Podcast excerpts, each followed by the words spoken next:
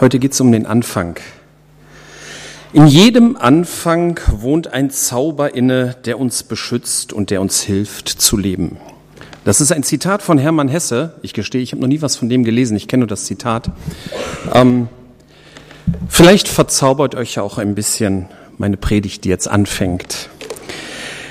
Ansonsten bin ich von diesem Zitat nicht ganz so begeistert. Ne? Also so ein gewisser Zauber, den sehe ich schon. Ne? Wenn man was Neues beginnt, dann lässt man sich auf was Neues ein. Man weiß nicht genau, was einen erwartet. Das kann spannend sein.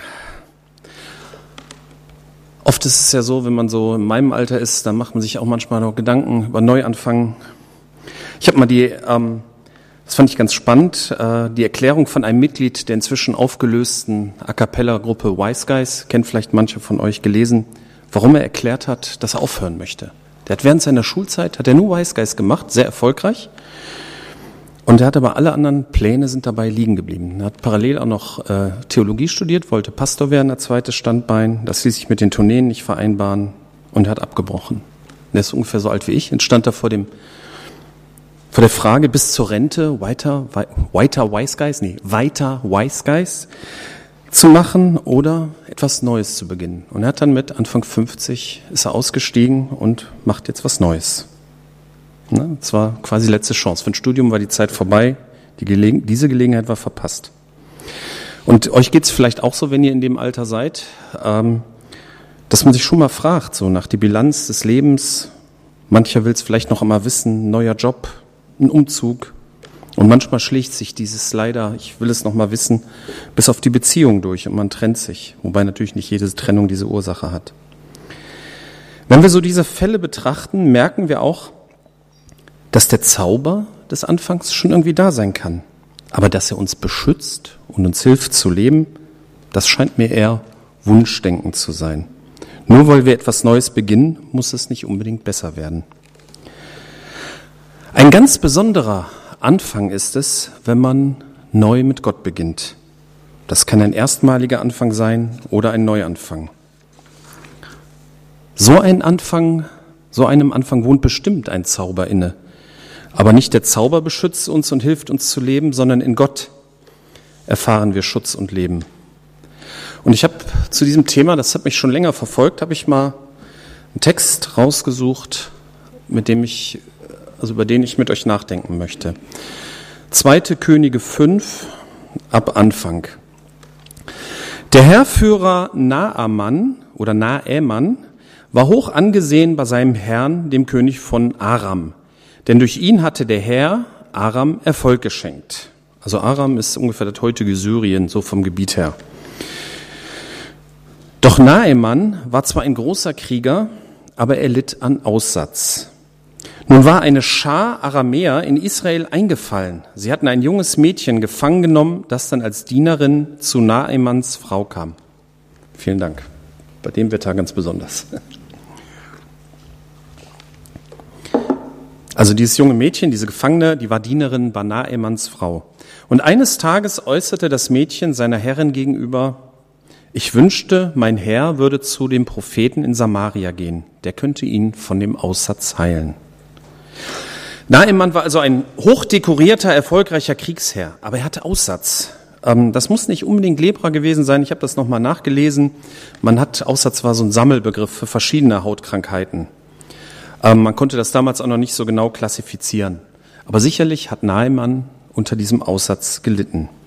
Und diese Krankheit loszuwerden, das hätte er wohl wie ein neues Leben empfunden, wie einen zauberhaften Neuanfang. Aber es sah nicht so aus, dass das möglich wäre, bis dann diese Dienerin etwas von einem Propheten in ihrer alten Heimat erzählt. Dieses israelitische Mädchen, das verhält sich hier bewundernswert. Sie wurde von zu Hause in die Sklaverei verraubt, geraubt und trotzdem hat sie eines Tages Mitleid mit ihrem kranken Herrn. Wir wissen natürlich nicht, wie lange das Mädchen hier schon in der Sklaverei lebt, aber man könnte sich vielleicht eher mit dem Gedanken verfaul doch identifizieren, als mit dem Wunsch nach Heiligung für den Herrn. Sie hat gelernt zu vergeben und das unter solchen Umständen. Finde ich vorbildlich. Und nur durch ihr Vergeben weist sie Nahemann auf diesen Propheten hin. zeigt ihm den Weg so zur Heilung. Das ist vielleicht auch ein Bild dafür schon, dass Vergebung auch Christen frei macht, andere Menschen auf Jesus hinzuweisen. Dazu kommt, unversöhnliche Christen sind auch sicherlich kein gutes Zeugnis. Gehen wir weiter im Text. Naemann ging und erzählte seinem Herrn, das und das hat das Mädchen aus Israel gesagt. Da befahl ihm der König von Aram, reise zu dem Propheten, ich werde einen Brief an den König von Israel schreiben. Naemann brach auf, er nahm zehn Talente Silber, 6000 Schekel Gold und zehn Prachtgewänder mit. Also richtig viel Kohle. In dem Brief, den er dem König von Israel gab, stand, mit diesem Brief schicke ich dir meinen Diener Naemann. Ich möchte, dass du ihn von seinem Aussatz heilst. So richtig zugehört hatte der aramäische König eigentlich nicht. Für ihn war es wohl undenkbar, dass ein Prophet mehr Macht als ein König hat. Also sieht er natürlich den König von Israel als seinen Ansprechpartner. Und mit genügend Gold und Silber kann man doch alles kaufen, oder? Also auch Heilung vom Aussatz. Der israelitische König, der sieht das etwas anders. Vers 7. Als der König von Israel das las, zerriss er seine Kleider und sagte, dieser Mensch schickt mir einen Aussätzigen, damit ich ihn heile? Bin ich Gott, dass ich töten oder und Leben geben kann? Seht und begreift doch, dass er nur einen Vorwand sucht, um einen Streit mit mir anzufangen. Diese Panik ist irgendwo verständlich. Es hätte fast einen Krieg deswegen geben können. Aber es blieb friedlich. Als jedoch Elisa, der Mann Gottes, hörte, dass der König von Israel seine Kleider zerrissen hatte, sandte er ihm eine Nachricht. Warum hast du deine Kleider zerrissen? Schick nahe Mann zu mir, er soll sehen, dass es einen Propheten in Israel gibt. Also zog Naemann mit seinen Pferden und Streitwagen zu Elisas Haus und wartete vor der Tür. Elisa ließ ihm durch einen Diener ausrichten, geh und wasche dich siebenmal im Jordan, dann wird deine Haut wieder gesund und du wirst geheilt sein. Er lässt ihn vor der Tür stehen mit seinen Pferden, Streitwagen, Gold und Silber. Und er kommt gar nicht selber raus. Also mich hat das ein bisschen, wir haben früher in der Mietswohnung gewohnt, da gab es so eine quäkende Sprechanlage am Büscherhof. Kennt ihr vielleicht, die da wohnen, kennt vielleicht diese, ich weiß nicht, ob die noch so quäkt wie früher. Und so kam mir das vor, ne, dass der dann mit seinem ganzen Gefolge klingelt und sagt so, hier bin ich. Ne? Er hat ihn, Neimann hat ihn, äh, Elisa hat ihn ja auch selber bestellt. Und dann durch die Sprechanlage hier, bade dich siebenmal in der Wupper und tschüss. Das war jetzt nicht ganz so höflich. Ich meine, Elisa war sowieso ein bisschen eigen, wenn man sich so seine Lebensgeschichte anguckt. Ähm, aber es war insgesamt eine wichtige Lektion für Naaman, wie man später sieht. Vers 11 bis 14. Da ging Nahemann ärgerlich fort. Ich hatte angenommen, dass er persönlich zu mir kommt, sagte er. Ich hatte erwartet, dass er die Hand über die aussätzige Haut ausstreckt, im Namen des Herrn seines Gottes anrufen und mich heilen würde. Sind denn der Abana und der Papa in Damaskus nicht besser als die Flüsse, als alle Flüsse Israels? Warum kann ich mich denn nicht in ihnen waschen und geheilt werden? Er drehte sich um und ging zornig fort. Jetzt hat er so viel Gold mitgebracht und jetzt erwartet er auch was. Ich bin doch wichtig, ein großer Herrführer. Da kann ich doch eine WIP-Behandlung erwarten. Er war doch quasi Privatpatient hoch drei. Und jetzt wird er nur behandelt wie ein Kassenpatient. Wobei, er musste nicht einen Monat auf einen Termin warten. Ne? Bei Facharzt muss man als Kassenpatient manchmal auch dann warten. Und dann ist diese Behandlung auch unlogisch. In Damaskus, ne, also die Hauptstadt von Aram, gibt es doch bessere Flüsse, sagt er. Bei, bei solchen Aussagen muss ich immer ein bisschen recherchieren. Also der Jordan ist länger und größer als die beiden Flüsse in Damaskus. Aber naja, Befindlichkeiten und Stolz, da spielen Fakten dann nicht so eine Rolle. Und besser, ja, was heißt besser, ne? Flüsse in Damaskus müssen ja einfach besser sein als die in Israel. Ist ja so, weil, ne, aus seiner Perspektive. Und ich glaube, manch einem geht das heute auch so, wenn er zum ersten Mal Kontakt zu Christen und zu Jesus bekommt. Man hält sich für, wer weiß wie wichtig. Ich erkläre den weltfremden Christen jetzt einmal die Welt, denkt er vielleicht. Und die sollten doch froh sein, wenn überhaupt ein Fremder kommt. Gott wartet ja auf jeden Menschen und Elisa hat ja auch auf Naemann gewartet. Er hat ihn ja selber zu sich bestellt. Er wollte ja, dass er kommt. Und genauso wartet Gott auf jeden Menschen. Er will, dass jeder kommt. Aber die Party beginnt nicht, wenn der Mensch zum ersten Mal das Gemeindehaus betritt. Wenn jemand mit der Einstellung, hier bin ich, beachtet mich, ich bin wichtig, kommt, dann wird Gott nicht da sein. Er kann Gottes Reden vielleicht durch sein Bodenpersonal hören was sich manchmal leider wie, nur wie eine quäkende Sprechanlage anhört. Gottes Leute hier auf Erden sind auch nur fehlerhafte Menschen, die hier und da Sachen nicht richtig machen. Und wenn man will, findet man immer einen Christen, der sich in irgendeiner Situation doof verhalten hat. Das trifft auf mich persönlich wahrscheinlich auch zu. Und da kommt manche nicht mit klar und gehen. Und genauso ging es Nahemann. Er dreht sich um und ging zornig fort. Tja, und was macht man da als Gemeinde? Also vielleicht nicht immer den Pastor direkt hinterher schicken. Hier kommen nämlich andere Leute mit ins Spiel. Vers 13. Seine Begleiter aber redeten ihm gut zu. Herr, sprachen sie zu ihm, wenn der Prophet etwas Großes von dir verlangt hätte, hättest du es dann nicht getan? Wie viel eher solltest du ihm gehorchen, wenn er dich nur auffordert, bade dich, damit du wieder gesund wirst? Also ging Nahemann an den Jordan und tauchte sich siebenmal unter, wie der Mann Gottes es ihm befohlen hatte. Da wurde seine Haut so gesund wie die eines kleinen Kindes und er war geheilt. Es sind seine Begleiter, die Leute, die ihn kennen, die wissen, wie er denkt. Und Nahemann scheint ein rationaler Mensch zu sein, denn die Begleiter packen ihn mit Logik. Wenn er was Großes hätte er getan, warum nicht auch was Kleines? Und sie überwinden so seinen Stolz. Man will ja gar nicht etwas Kleines tun, sondern man will wichtig sein. Etwas Großes soll passieren. Alle sollen es sehen. Aber diese Eitelkeit blockiert seine Heilung. Und oft genug ist ja Stolz und Eitelkeit ein Hindernis auf dem Weg, Gott kennenzulernen.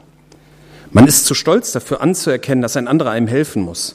Jesus hat alles für einen getan. Seine Tat hat all unsere Sünden getilgt. Und wenn man dann noch sein eigenes Heldentum mit in die Waagschale werfen will, dann geht das nicht. Seine Begleiter helfen ihm, seinen Stolz zu überwinden.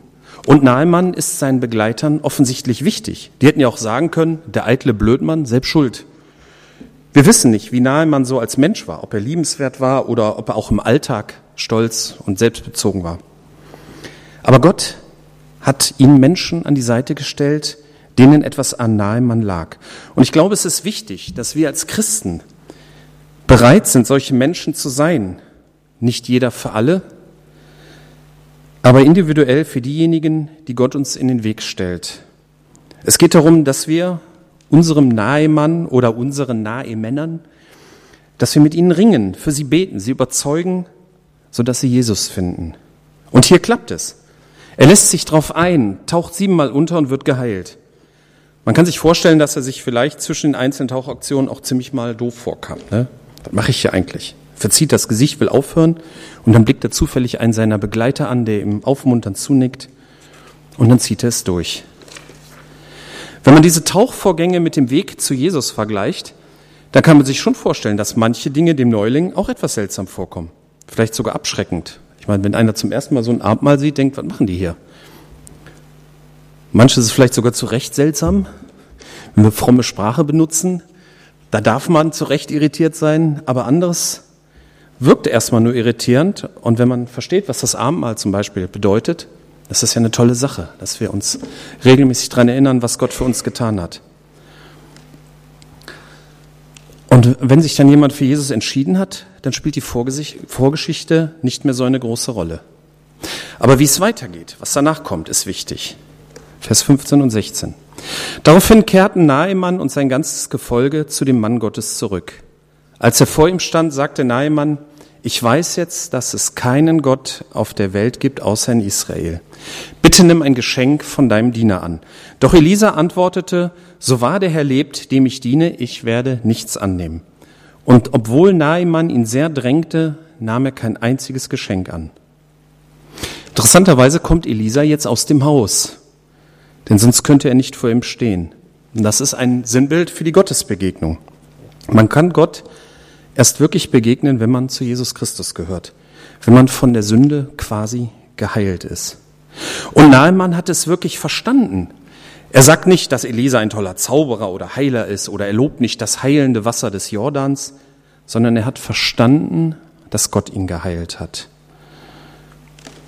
Und das ist natürlich das eigentliche Ziel, was wir ja selbst auch nicht machen können. Ne? Natürlich sollten wir uns Mühe geben, attraktive Gottesdienste zu gestalten, eine klare verständliche Botschaft zu vermitteln. Auch Musik, die mitreißt und bewegt. Und auch die anderen Veranstaltungen unserer Gemeinde sollen gut in dem Sinne sein, dass interessierte Menschen sich vorstellen können zu kommen, dass es interessant ist.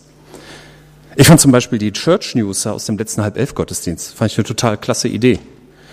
Vielleicht sollten wir als Älteren uns auch öfter mal inspirieren lassen von neuen Ideen. Was Neues ausprobieren. Gott ist kreativ und er schafft auch immer wieder Neues. Und das alles soll dazu dienen, dass Menschen bewusst wird, dass es keinen anderen Gott auf der Welt gibt, dass das Heil in Jesus Christus liegt. Das ist das Ziel. Ja, und dann kommt diese Diskussion auf, ich möchte mich revanchieren.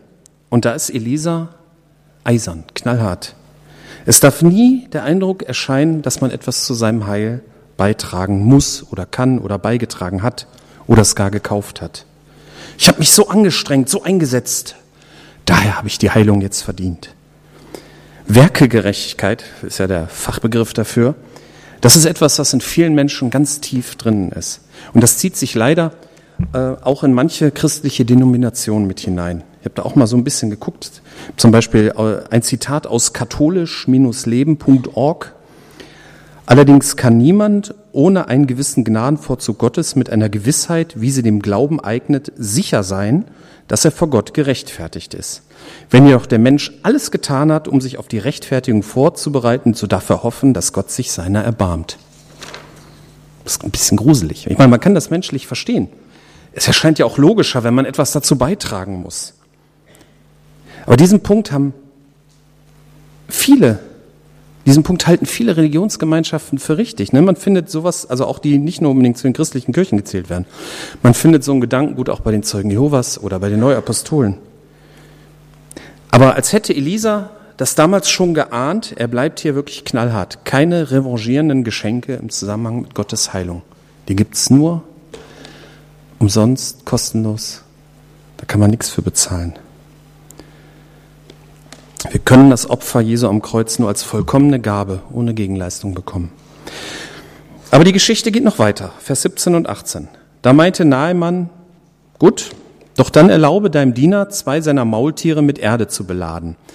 Dein Diener wird keinem anderen Gott als dem Herrn jemals wieder Brandopfer oder andere Opfer bringen. Nur eines möge der Herr deinem Diener nachsehen. Wenn mein Herr, also der König, von Damaskus, von Aram. Wenn mein Herr in den Tempel Rimmons geht, das ist die Religion da in Damaskus gewesen, um dort anzubeten und sich dabei auf meinen Arm stützt, so dass ich mich auch im Tempel Rimmons befinde, möge der Herr deinem Diener verzeihen, wenn ich mich mit ihm verneige. Geh hin in Frieden, sagte Elisa.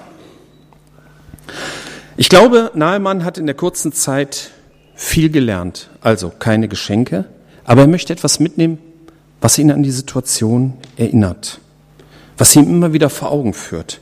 Er lädt Erde auf, damit er, wenn er den Erdhaufen oder die Fläche zu Hause betrachtet, sich daran erinnert, dass er in Israel war, dass er geheilt wurde und dass er Gott kennengelernt hat.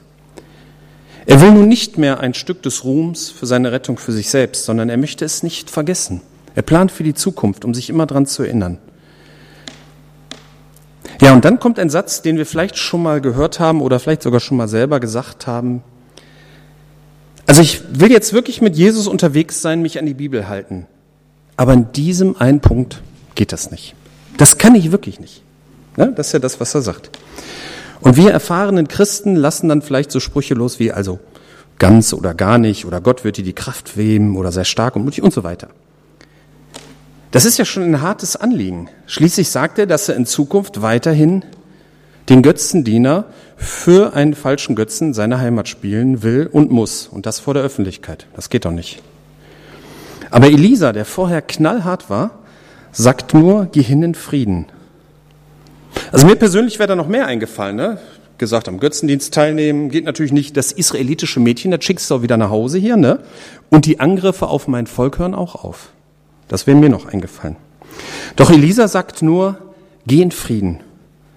Warum sagt Elisa das nur das und nicht mehr?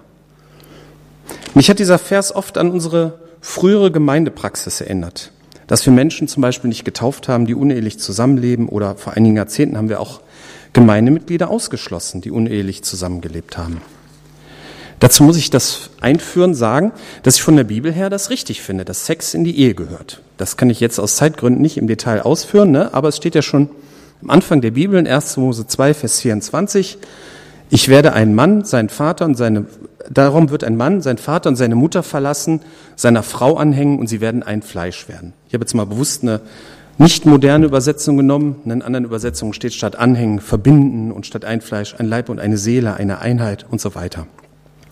Und Sex drückt diese Lebensverbindung, diese Lebenseinheit aus. Das heißt, das ist sie in höchster Vollendung. Und daher ist meiner Meinung nach Sex außerhalb der Ehe nicht schöpfungsgemäß und auf Dauer nicht gut. Trotzdem finde ich die frühere Gemeindepraxis falsch. Wenn Menschen sich mit Jesus auf den Weg machen, dann kann man nicht erwarten, dass sie direkt alles richtig machen oder dass sie direkt alles richtig erkennen. Elisa gibt dem Nahemann Zeit. Er weiß, dass Nahemann nun mit Gott den richtigen Begleiter hat. Geh in Frieden ist genau der richtige Satz. Darin steckt auch das Vertrauen, dass Gott ihm helfen wird, die richtigen Entscheidungen zu treffen. Vielleicht findet Nahemann mit Gottes Hilfe einen Weg, nicht mehr in den Götzentempel zu müssen. Vielleicht kommt er mit dem König ins Gespräch. Wenn der ihn sieht, wie er geheilt wurde, wenn er fragt, was, was ist denn das für ein Dreckhaufen vor deiner Tür?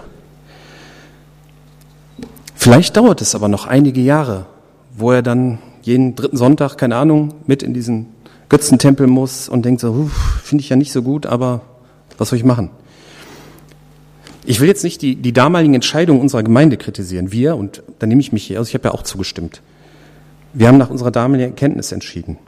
Aber heute würde ich jemanden, der mit Jesus begonnen und das bezeugt hat, in die Gemeinde aufnehmen, auch wenn er unehelich mit jemandem zusammenwohnt. Keiner will hier die Sittenpolizei spielen und keiner will die Betten kontrollieren. Ich möchte jemand, der mit Jesus beginnt, zusprechen, geh hin in Frieden, möchte für ihn beten, auf Gott vertrauen, dass er Erkenntnis gewinnt und mit Gott die richtigen Entscheidungen trifft. Ich sehe hier natürlich das Problem, gerade ich als jemand, der auf, manchmal auf der Kanzel steht, dass wir sowohl auch den Auftrag haben, in Predigten ethische Fragen zu thematisieren. Was ist richtig, was ist falsch? Das sollte nicht der Hauptteil der Predigt sein, dann könnte man auch Gesetzbücher vorlesen. Aber es ist natürlich, spielt es auch eine Rolle im Christenleben, ethische Fragen. Und wenn dann Leute unterschiedliche Erkenntnisstände haben, kann das ein bisschen schwierig werden. Ne? Dann predigt man über irgendeine ethische Frage und der Nebenmann macht dann zu seinen anderen Nebenmann so, hier, jetzt hör mal gut zu, das für dich. Ähm, das kann es natürlich auch nicht sein. Wir müssen einen sensiblen Weg finden.